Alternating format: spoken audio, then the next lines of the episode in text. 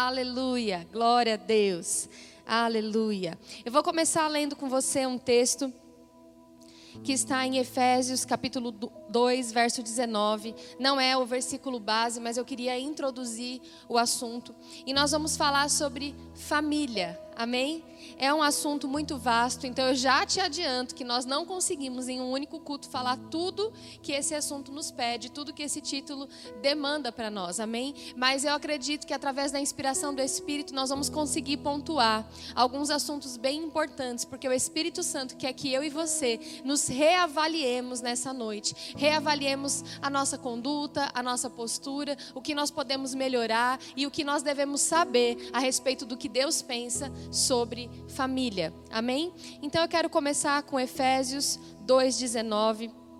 Diz assim: Assim já não sois estrangeiros e peregrinos, mas concidadãos dos santos, e sois da família de Deus.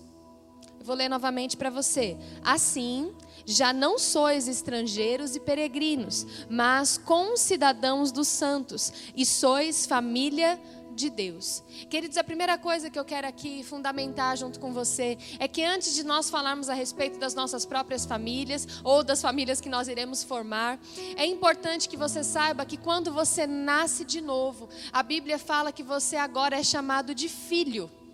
E toda vez que alguém passa a ser chamado de filho, isso quer dizer que ele ganhou uma família. Então, em Cristo, nós fomos chamados de filho. Ele nos deu o poder, queridos, de sermos chamados filhos de Deus. Talvez você ainda não tenha feito essa oração dizendo: Senhor Jesus, eu reconheço o teu sacrifício, e por isso esse assunto seja novo para você, mas você vai poder fazer isso até o final desse culto, amém? Mas para você que já recebeu o Senhor Jesus no seu coração, como seu único e suficiente Salvador, querido, você, além de receber a salvação, que é algo tão precioso, que é a eternidade com o Senhor, que é o teu Espírito espírito recriado. Você agora é chamado de filho e você agora faz parte de uma família celestial. A Bíblia fala que a partir do momento que você se torna filho de Deus na terra, agora você é peregrino e estrangeiro. Talvez você ache muito bonito quando alguém vem de outro país e mora em outro país e fala ah, aquela pessoa é gringa, é estrangeira. Então, deixa eu te dizer, você também é peregrino, você é estrangeiro nessa terra, porque a sua família é a família de Deus. Amém? Então diga aí na sua casa: eu sou parte da família de Deus. Amém? E eu quis, querido, eu tive essa inclinação de começar a respeito desse assunto, porque às vezes nós nos esquecemos disso. Nós vamos direto para o ponto, né, da, da, onde nós vamos chegar, que é a nossa família natural, pai, mãe, filhos ou a família que mora junto com você. Mas nós nos esquecemos que nós, como filhos, nós somos o aumento da família de Deus. Deus não se tornou uma família com alguém a partir do momento que ele criou a humanidade, mas ele, na sua forma trina, Pai, Filho e Espírito Santo já eram uma família. E queridos, nós somos os filhos de Deus. Nós viemos aumentar uma família de Deus, amém? Então nós somos o aumento dessa família. E eu creio que esse culto, querido, vai servir para restaurar a sua visão a respeito de família de uma forma bíblica, amém? E isso é tão importante, isso é tão sério. Eu peço realmente que você abra o seu coração para compreender o tamanho, a importância, a intensidade desse assunto na palavra e os efeitos que, vai, que vão fazer, queridos, na sua vida, caso você se abra para que a sua visão seja restaurada através da Bíblia. Como eu disse, hoje você faz parte de um reino, de uma família de Deus. Então é necessário que você entenda como as coisas funcionam nesse reino. E sabe, não tem outra forma senão renovar o nosso entendimento entendimento. Em Romanos capítulo 12 fala que é necessário que você renove o seu entendimento para você provar de uma vontade que é boa, que é perfeita, que é agradável. Amém? E deixa eu também pontuar algo para você. Eu quis dizer, já que nós fazemos parte dessa família de Deus, para que você não venha com tudo isso que eu vou ministrar nessa noite trazer um desequilíbrio para a sua vida. Entenda, nós vamos falar sobre a importância da sua família, mas queridos, a importância maior é que mesmo você tendo a sua família, toda ela se rendida aos pés de Jesus, faz parte desta família maior, mais perfeita e mais completa, que é a família de Deus. Amém? Então todas as nossas fontes, todas as nossas, é, toda a nossa plenitude, ela é no Senhor. Nós não podemos colocar as nossas expectativas naquilo que o homem não pode dar para nós, naquilo que Deus pode dar para nós. Você pode ter um marido maravilhoso, uma esposa maravilhosa, filhos maravilhosos ou não. A sua expectativa de felicidade plena não pode estar nessas pessoas. A sua expectativa de plenitude está no Senhor. Amém? E eu acredito que começando assim já é um bom equilíbrio para que você nunca tire o foco do Senhor, para que você nunca perca de empenhar os seus esforços em conhecer ao Senhor e prosseguir em conhecê-lo. Amém? Aleluia. Eu até coloquei um texto aqui, você não precisa abrir, mas em Mateus 10, 37 diz assim: Quem ama seu pai ou sua mãe mais do que a mim, não é digno de mim. Quem ama seu filho ou sua filha mais do que a mim, não é digno de mim. Eu sei que pode soar um pouco duro, queridos, mas é porque, dependendo do extremo que você vai, sempre vai ser uma beira. Então não caia nesse desequilíbrio. Nós vamos falar sobre algo que é importante para o Senhor e é tão importante que Ele criou. Veio dele essa intenção. Mas você nunca pode colocar isso acima de Deus para que a sua família não se torne um objeto de idolatria. Pelo contrário, para que ela seja um reflexo da bondade de Deus sobre a sua vida, da herança de Deus sobre a sua vida, do conhecimento de quem Deus é sobre a sua vida. Quando nós temos uma visão restaurada do que é a família em Deus, nós vamos ter a nossa visão sobre Deus também restaurada. Nós vamos entender os atributos com mais facilidade de paternidade, de consolo, de disciplina, de instrução. Tudo tudo isso porque quando a nossa visão de família é restaurada, a nossa visão sobre quem Deus é, como Ele age, como Ele faz, como Ele nos ama, também é restaurada. Amém? Aleluia. Vamos lá. Família, querido, é um projeto de Deus. Ele criou a família. No texto de Gênesis, lá no primeiro livro da Bíblia, a gente vai ver todo o plano original, tudo aquilo que, como Deus começou, né? Tudo isso aqui. E você não precisa abrir, porque geralmente eu trago vários versículos para tentar pontuar aquilo que nós estamos vendo. E para não perder muito tempo, eu vou ler para você. Desculpa, em Gênesis 2, 24 diz assim: Por esse motivo é que o homem deixa a guarda do seu pai e da sua mãe para se unir à sua mulher, e eles se tornem uma só carne. Aqui a Bíblia está sendo clara, queridos. Se você for analisar bem, quando havia Adão e Deus criou Eva, eles nem tinham ainda pai e mãe. Mas esse texto estava ali registrando como era o princípio de uma família, como uma família se inicia. Porque talvez você ache que quando você casa com a sua esposa, você só forma uma família quando você tem um filho.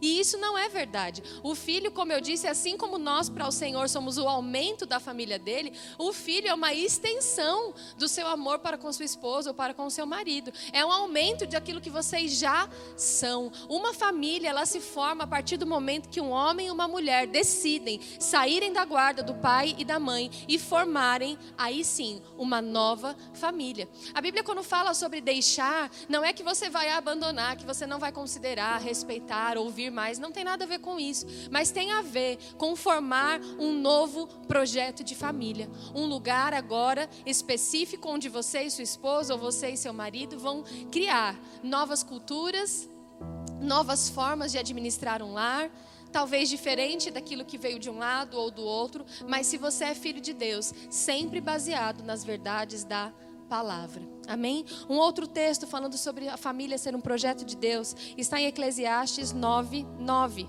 que diz assim: Desfrute a vida com a mulher a quem você ama, todos os dias desta vida sem sentido que Deus dá a você debaixo do sol, todos os seus dias, pois essa é a sua recompensa na vida pelo seu árduo trabalho debaixo do sol.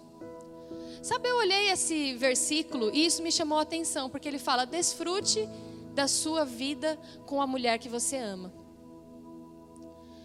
Sabe, queridos, muitas vezes a rotina e o dia a dia e o trabalho e o cansaço e a pressão e a correria e tudo mais pode trazer para mim e para você um entendimento errado sobre a pessoa que está do nosso lado.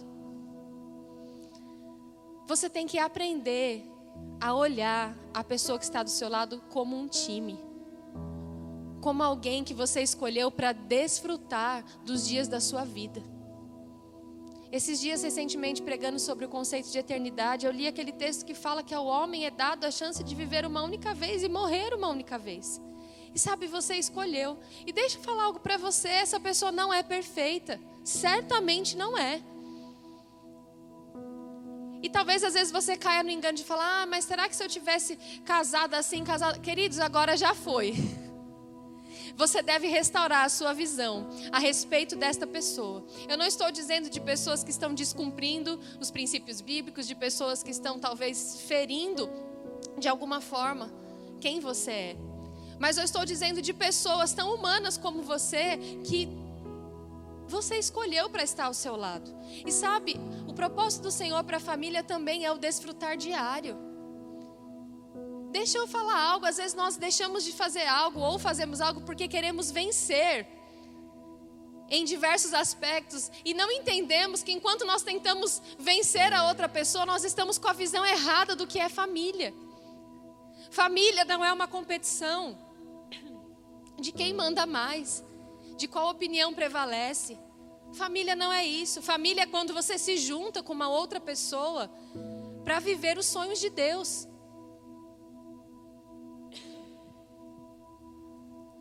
Deus quer restaurar a sua visão.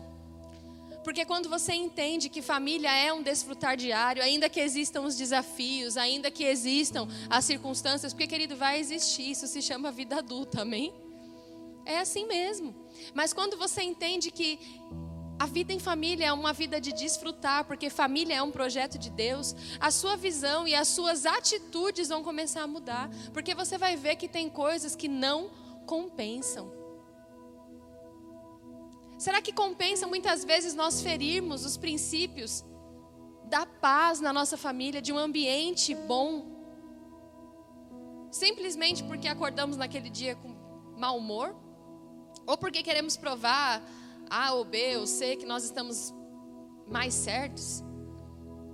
Entenda, família foi criada por Deus para funcionar. É, é lógico que por sermos pessoas imperfeitas, vão ter momentos sim que você vai ter que se esforçar para manter o vínculo da paz. A Bíblia fala sobre esse esforço. Muitas vezes manter a paz exige muito mais esforço do que contender. Muitas vezes mesmo.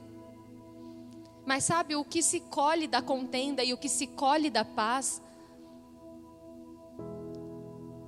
você tem que aprender. A maturidade é você refletir sobre as suas ações, sobre a palavra lançada, sobre a semente lançada. Maturidade vai fazer com que você olhe a circunstância e veja: é mais fácil eu fazer o que agora? Ah, eu refutar, eu reagir, eu fazer isso, eu fazer aquilo. Mas quais são as consequências dessa minha decisão? Sabe, família é um projeto de Deus.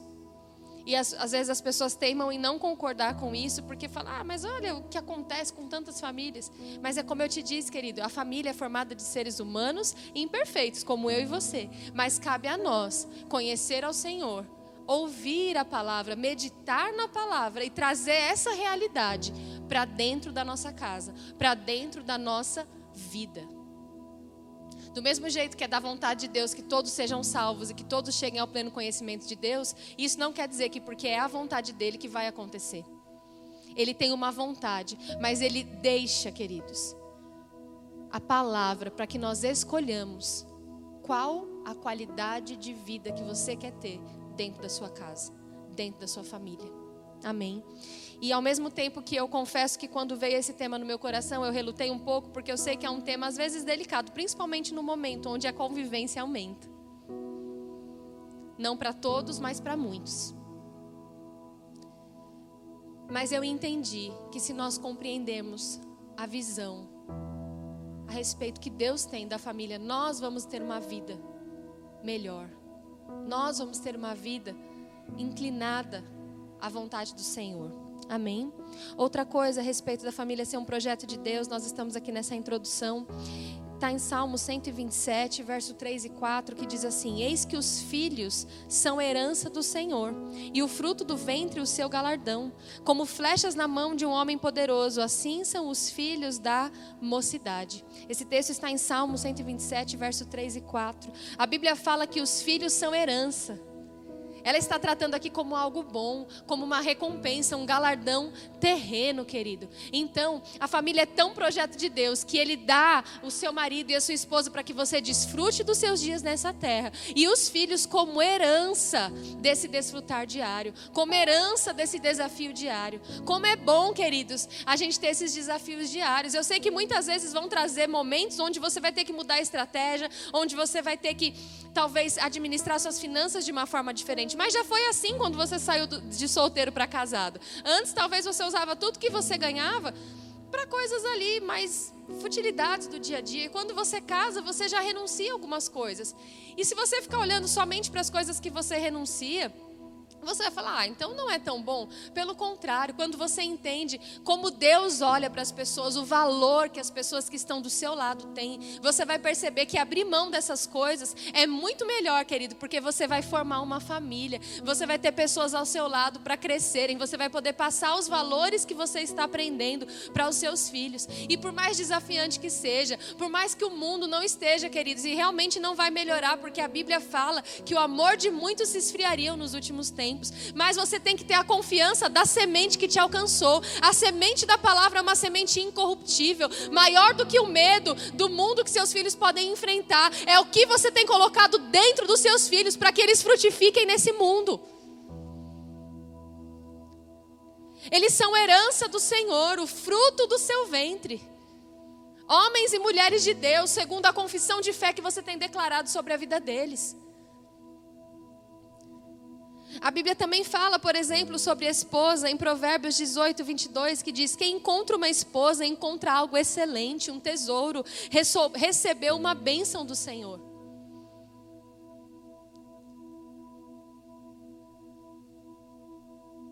Você precisa valorizar essas coisas, valorizar o seu marido, valorizar a sua esposa, valorizar os seus filhos, valorizar aquilo que o Senhor te deu. Ainda que a esposa e o marido quem escolhe é você, nós não acreditamos que, ainda que o Senhor tenha a sua soberania, Ele dá a liberdade para que você possa optar. Mas, queridos, a partir do momento que você disse sim, entenda, antes de dizer o sim, a seriedade disso. Mas depois que você disse, valorize e entenda que essa pessoa tem um valor para o Senhor inestimável que nós podemos aprender com Ele a olhar para aquela pessoa como Deus olha. Possa ser, queridos, que ainda que a família seja um projeto de Deus, você pode ter tido pequenas frustrações ou grandes frustrações no seu ambiente familiar. Talvez você tenha vivido momentos ali na sua família que não era bem o que você estava esperando, que gerou lacunas na sua alma espaços de frustração onde te impedem muitas vezes de ver a perfeição de Deus naquela área. Mas olha só, queridos, em Salmo 27, 10, a Bíblia é tão rica e tão preciosa, e aqui eu só pus um dos textos que eu poderia dizer para você, mas fala: mesmo que meu pai e minha mãe me abandonem, o Senhor me acolherá. Às vezes é difícil para nós entendermos que Deus é um Deus que promete e cumpre, porque talvez as nossas figuras de autoridade não eram pessoas que tinham esse caráter. Às vezes nós temos a difícil compreensão de entender que Deus é um Deus misericordioso, que nos ama, que não nos abandona, porque talvez a nossa figura paterna não foi essa pessoa, ou talvez ela nem existiu. Talvez tenhamos dificuldade de entender o consolo do Espírito Santo e aquele amor que não é de condenação, mas é um amor misericordioso que fala: ei, vem aqui, deixa eu te levantar, deixa eu chorar junto com você com gemidos inexprimíveis, deixa eu te erguer através da intercessão, porque eu sou aquele que consola, eu sou aquele que ensina, e talvez nós tenhamos dificuldade de entender o acesso a esse cuidado, a essas promessas, a esse consolo, porque tivemos lacunas familiares. Porque, queridos, mais uma vez eu te falo, a visão a respeito da família revela muito a respeito de como Deus trabalha. Ele traz esses exemplos durante as Escrituras. Ele compara esse amor intenso, esse amor sacrificial da mãe Ele compara o sacrifício de Cristo com o amor do marido. Para você ver como a, a, a, figura da família é algo que para Deus é tão importante. Ainda que meu pai ou minha mãe me abandonem, o Senhor me acolherá. Ou seja, Ele me suprirá justamente ali onde houve falta. Para que eu e você possamos formar e viver uma realidade diferente. Amém? Você está entendendo? E aí, queridos, veio o texto base no meu coração. É um texto bem conhecido. Se você quiser abrir, você pode. Se não, só preste atenção. Em 1 Timóteo, capítulo 5, verso 8, diz assim: Mas se alguém não tem cuidado dos seus e principalmente dos da sua família, negou a fé e é pior do que o infiel. Se alguém não tem cuidado dos seus. O Senhor começou a falar comigo, queridos, talvez você fale, uau, Camila, que forte, mas entenda, ele falou comigo primeiro. Eu também ouvi essa mensagem, eu também fui exortada por essa mensagem. Se alguém não tem cuidado dos seus, queridos, quando nós lemos esse texto, nós vamos ver que nesse contexto aqui fala até mais de um cuidado material, de um suprimento, de uma provisão. Mas eu quero te explicar que o nosso Deus está interessado nos cuidados do ser humano por completo. Ele tem interesse que seu espírito, sua alma e seu corpo vá bem. A Bíblia não fala lá no livro de Tessalonicenses, 1 Tessalonicenses 5, 23, que diz que para nós conservarmos todas essas nossas dimensões irrepreensíveis até a volta de Cristo. Então a Bíblia está dizendo aqui sobre um cuidado com os seus, um cuidado com a tua família.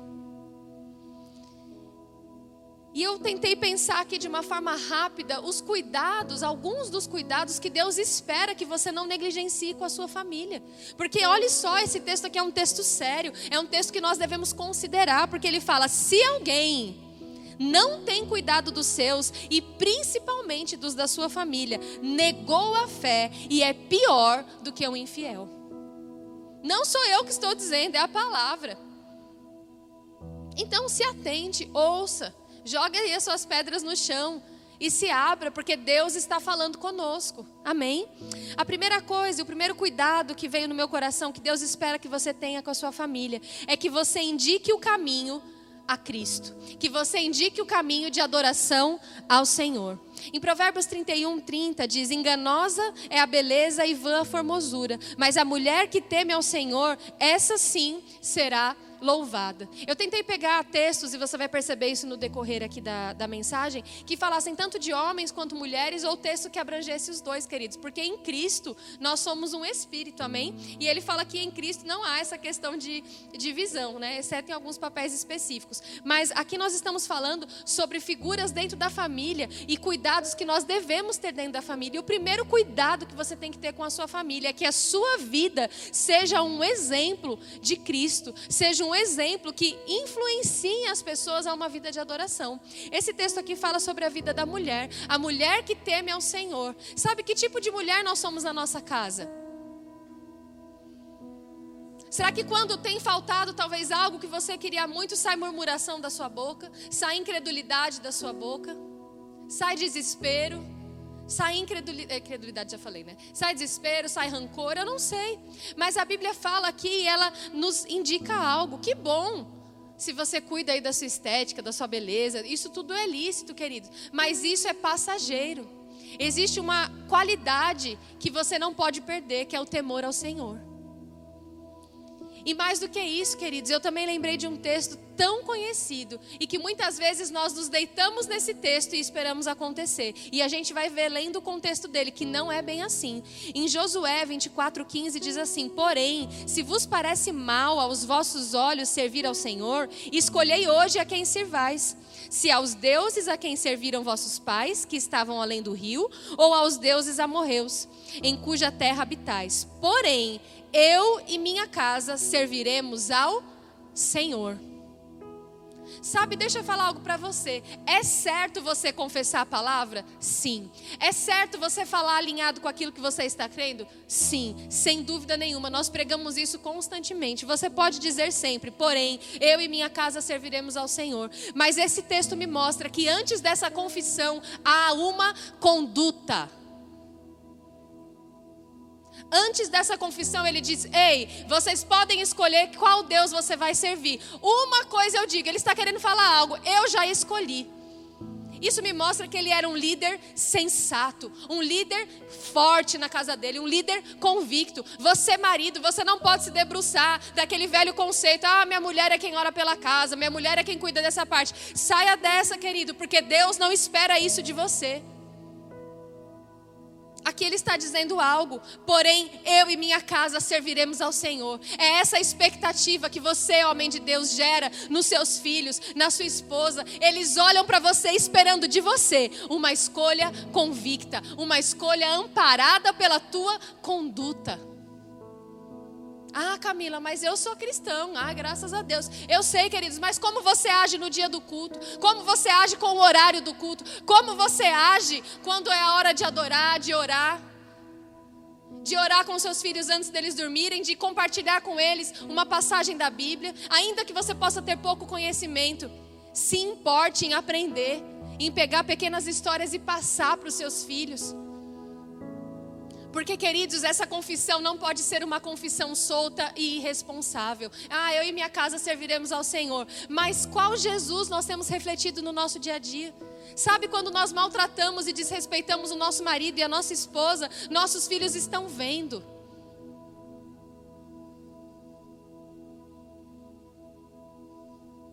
E talvez antes eles vinham menos porque eles estavam na escola, mas agora eles não estão.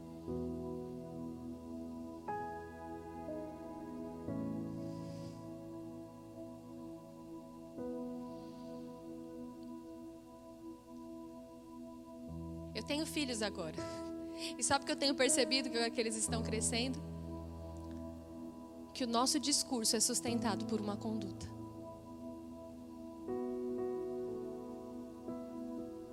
O nosso discurso é sustentado por uma conduta. Então, se você ainda tem pessoas que não nasceram de novo na sua casa, continue confessando: Eu e minha casa serviremos ao Senhor. Mas entenda algo: antes de você confessar, escolha isso como o foco da sua vida a sua vida ao Senhor, uma vida de devoção, uma vida de intensidade, uma vida que ama ao Senhor com todo o seu ser. Você marido, você esposa, não sobrecarregue um ou outro. Sabe por quê? Porque vão ter dias que um pode estar ali um pouco receber uma notícia difícil, o outro precisa estimular ele na fé. Mas sabe que não seja sempre só um a fazer isso. E eu não estou dizendo aqui daquele que não nasceu de novo ainda, aquele que não nasceu de novo ainda vai ter a oportunidade de receber o Senhor. Mas quando estamos falando aqui talvez de dois cristãos, Do mesmo jeito que não é bíblico você sobrecarregar em nenhuma área física, seja financeira, seja nos cuidados da casa, espiritualmente também não é. Que tipo de cuidado nós temos negligenciado na nossa casa?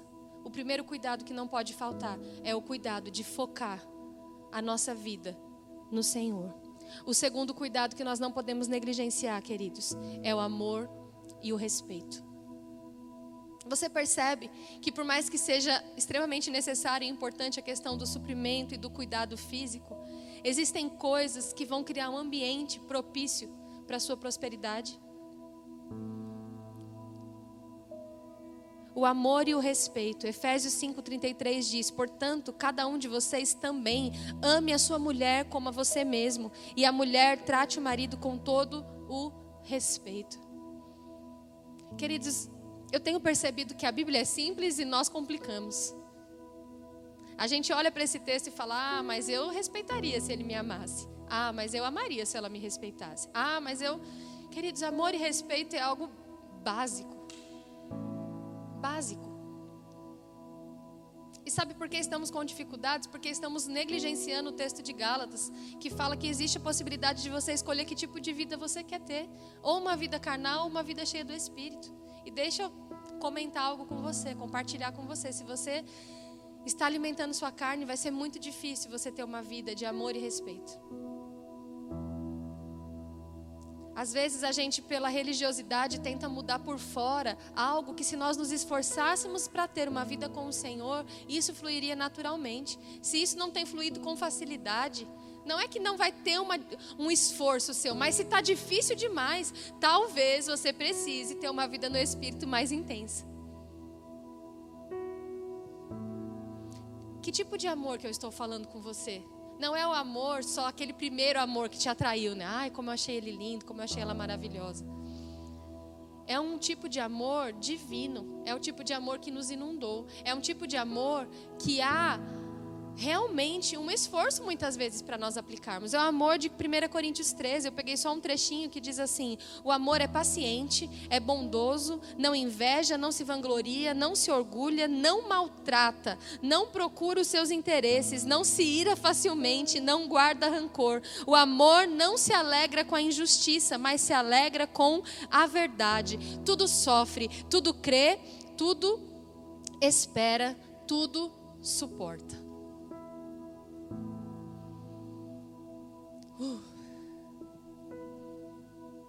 Eu sei, queridos, que é sério isso que eu estou falando.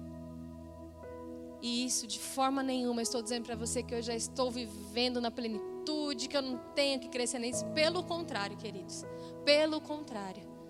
Cada fase você descobre que existe mais para você crescer, para você amadurecer. Cada fase. Quando você casa, você descobre que você não era essa perfeição toda que você imagina. Depois vem os filhos, aí você descobre mais um milhão de coisas que você não sabia ao seu respeito. E esse processo de renúncia, esse processo de pensar o bem do outro, esse processo de se alegrar somente com a verdade, de quebrar o seu orgulho no meio, vai te tornar uma pessoa melhor e mais parecida com Jesus. Não é isso que a gente fala que quer ser? Senhor, eu nasci de você, Senhor. Eu sou teu filho.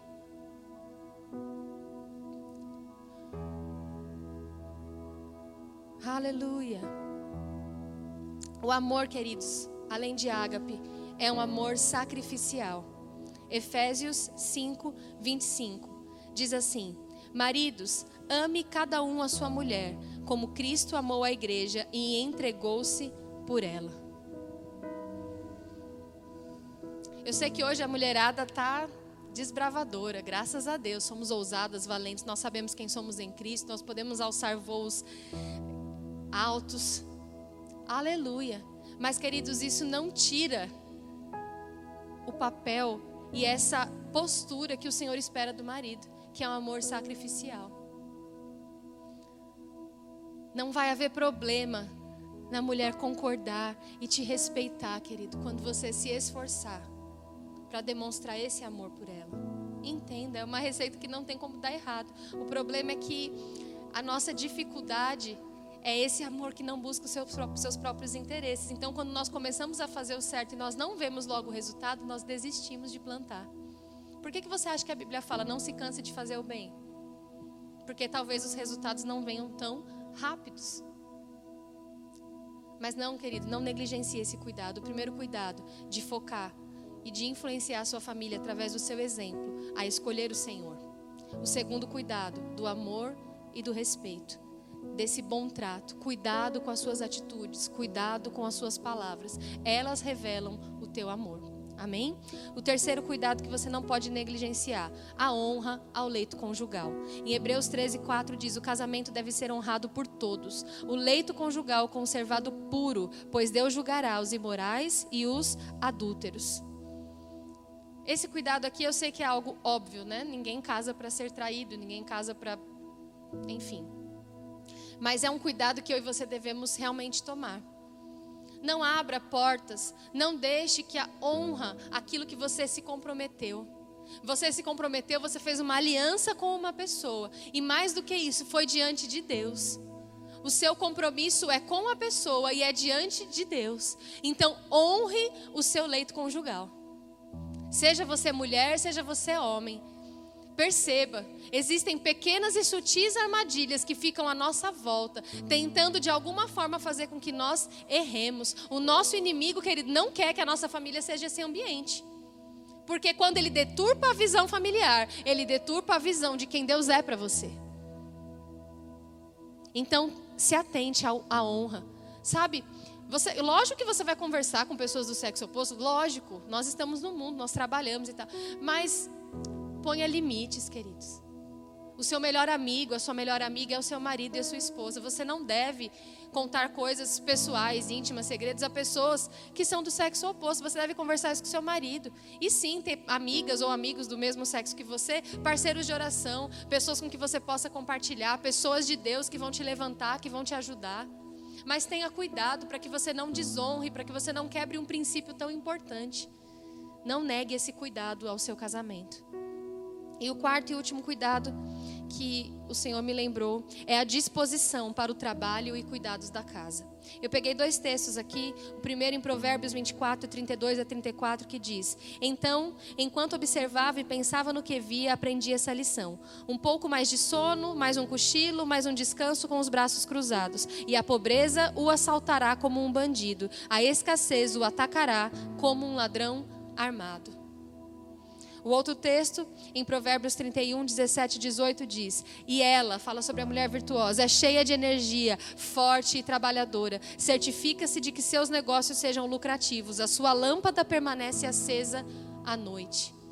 Isso me mostra, queridos, que existe um cuidado que tem a ver com a nossa disposição, que tem a ver com a nossa força, que tem a ver com o nosso vigor em cuidar dos nossos. Sabe, ninguém quer uma esposa e um marido que com preguiça. Você pode até gostar de fazer mais algumas coisas do que outras, mas isso não justifica você se encostar e deixar que, que todo mundo descuidado. Você tem uma família agora e é importante que você, homem, você, mulher, se posicione em relação a isso. Eu sei que parece tão simples, não, Camila, todo mundo sabe disso. Mas nos dias de hoje nós somos tão ensinados muitas vezes só para fora, só para o mercado de trabalho, que quando nós nos vemos numa realidade de casa, tanto o homem quanto a mulher, parece que aquela realidade é mais difícil do que trabalhar numa multinacional. Quando na verdade o que falta para nós, às vezes, é predisposição, é entender que não só ter a força, mas ter a predisposição de aprender aquilo que é necessário. E nos dias de hoje, principalmente, queridos, onde é, muitas vezes para complementar a renda é necessário que o homem e a mulher trabalhem, que você seja um parceiro e uma parceira, que vocês pensam de, pensem de uma forma coletiva, que vocês apliquem os esforços de vocês para que esse cuidado não falte na sua casa. Sabe, por mais que a sua esposa ou seu marido seja desenrolado, talvez para a área empreendedora, outra vez para a área da casa, não jogue sobre ele todo esse peso. Seja um parceiro, seja um time com ele ou com ela. Talvez aí um de vocês tenha um grande perfil empreendedor, não é por isso que você vai sair gastando tudo. Não é por isso que você não vai aprender a fazer as coisas do dia a dia. É necessário, queridos. É necessário, é um cuidado que nós devemos ter, porque uma hora nós vamos ter filhos e os filhos vão exigir mais cuidados, mais abnegação, mais renúncia. E se você tiver essa vida, você não vai suportar. Então entenda, são cuidados básicos. O primeiro cuidado, a sua adoração, levar exemplo para a tua família. Você é um sacerdote, você é uma intercessora. Você precisa se posicionar em relação à sua vida com Deus. O segundo cuidado, amor e respeito, como você cuida da sua família. O terceiro, a honra ao leito conjugal. E a quarta, a disposição para o trabalho e os cuidados da casa. E aí, queridos, ouvindo tudo isso, você fala, ah, ok, Camila. Mas se eu não fizer nada disso, vou continuar casado, vou continuar com a minha família, tá tudo bem. Ok, você pode ter esse pensamento talvez até medíocre. Mas existem, queridos, algumas promessas e algumas bênçãos que só se vive quando se atenta a essa conduta e a esses princípios familiares que o Senhor estipulou. Você percebe que ele fala aquele que tem negligenciado esses cuidados, negou a fé e é pior do que o infiel. Eu ficava pensando, como assim negou a fé? Então, se eu estou é, negando os cuidados, negando o respeito, o amor, e como assim negou a fé? Eu não neguei Jesus. Mas, queridos, conforme você vai ferindo esses princípios, você vai ferindo o amor que você dá, o amor que você libera na sua casa, e o que você vai colhendo, tudo isso vai gerando um ambiente familiar que está deturpando a visão que Deus tem a respeito dos filhos de Deus, a respeito de como Ele conduz o reino. Isso é tão sério que a sua conduta familiar pode impedir a sua oração de ser respondida. E com isso eu vou finalizando. Mas aqui fala em 1 Pedro 3,7 diz: Maridos, vocês igualmente vivam a vida comum do lar com discernimento, dando honra à esposa por ser a parte mais frágil e por ser coerdeira da mesma graça da vida. Agindo assim, as orações de vocês não serão interrompidas. Às vezes nós olhamos aqui, lemos a parte mais frágil, isso já, nossa, me feri, falou frágil, não sou frágil. Querido, sabe por que nos fere? Porque nós estamos debaixo de um sistema condenado pelo pecado. Mas quando nós olhamos isso, não é a fragilidade de ser menor, não é uma fragilidade de ser incapaz, mas é entender que Deus te criou, marido, para amar a sua esposa de forma excelente.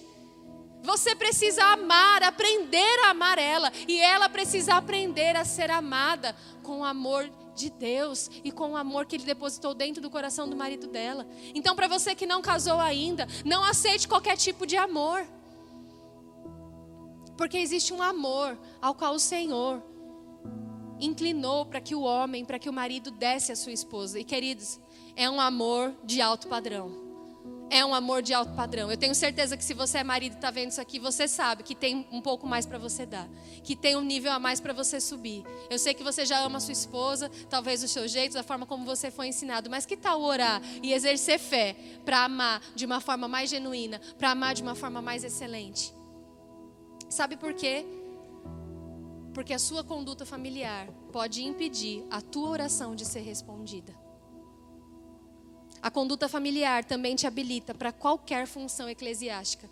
Para o Senhor, isso é tão sério, queridos. Eu não vou ler aqui o texto todo para a gente ganhar tempo, mas em 1 Timóteo 3, de 1 a 5 e Timóteo 3, 12, fala sobre os pastores, sobre os diáconos, sobre aqueles que executam coisas dentro da igreja. E eu sei que se você é cristão, você se envolve no corpo de Cristo.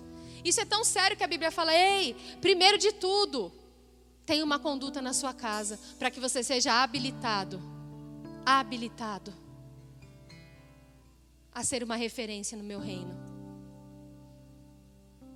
É por isso que quando você negligencia, o cuidado, querido, você nega a fé. Porque quando você negligencia o cuidado, você está afetando as suas orações, você está afetando o trabalho que você faz para o Senhor.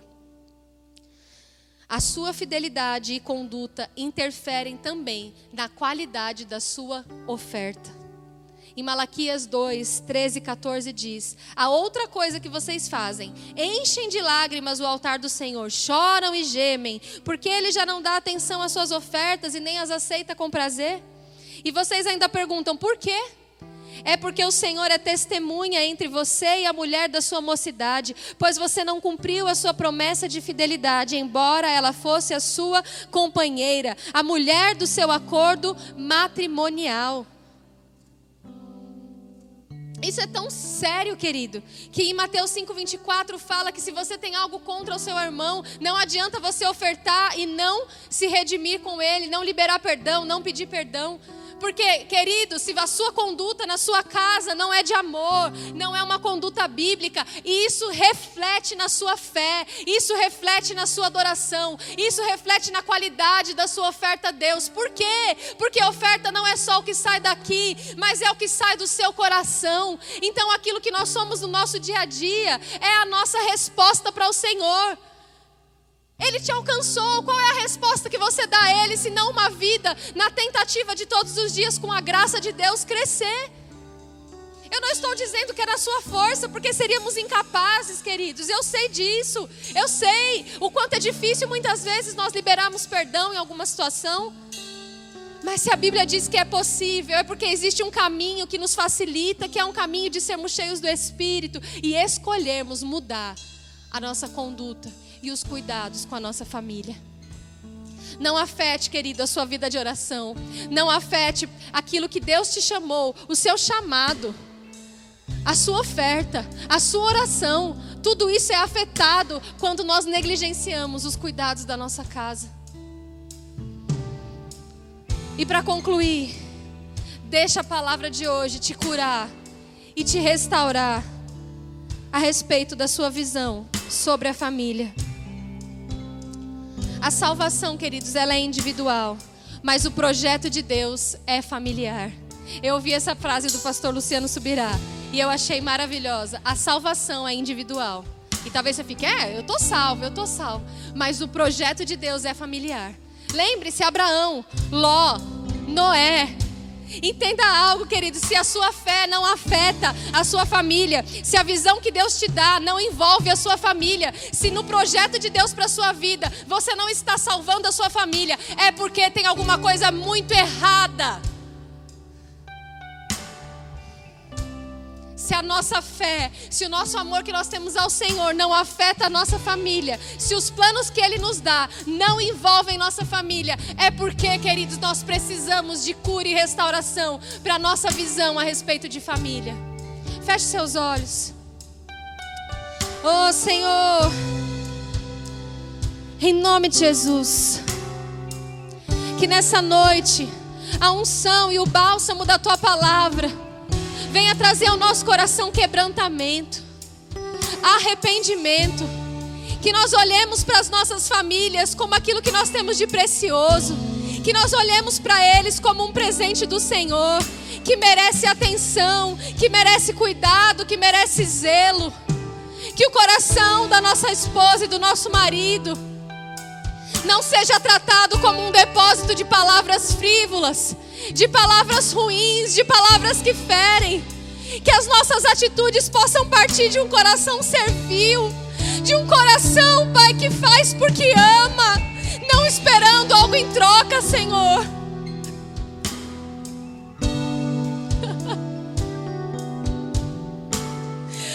Abre os nossos olhos. Abre os nossos olhos, Pai. Não queremos, Senhor, de forma nenhuma ferir, Pai, a nossa adoração ao Senhor, ferir a oferta da nossa vida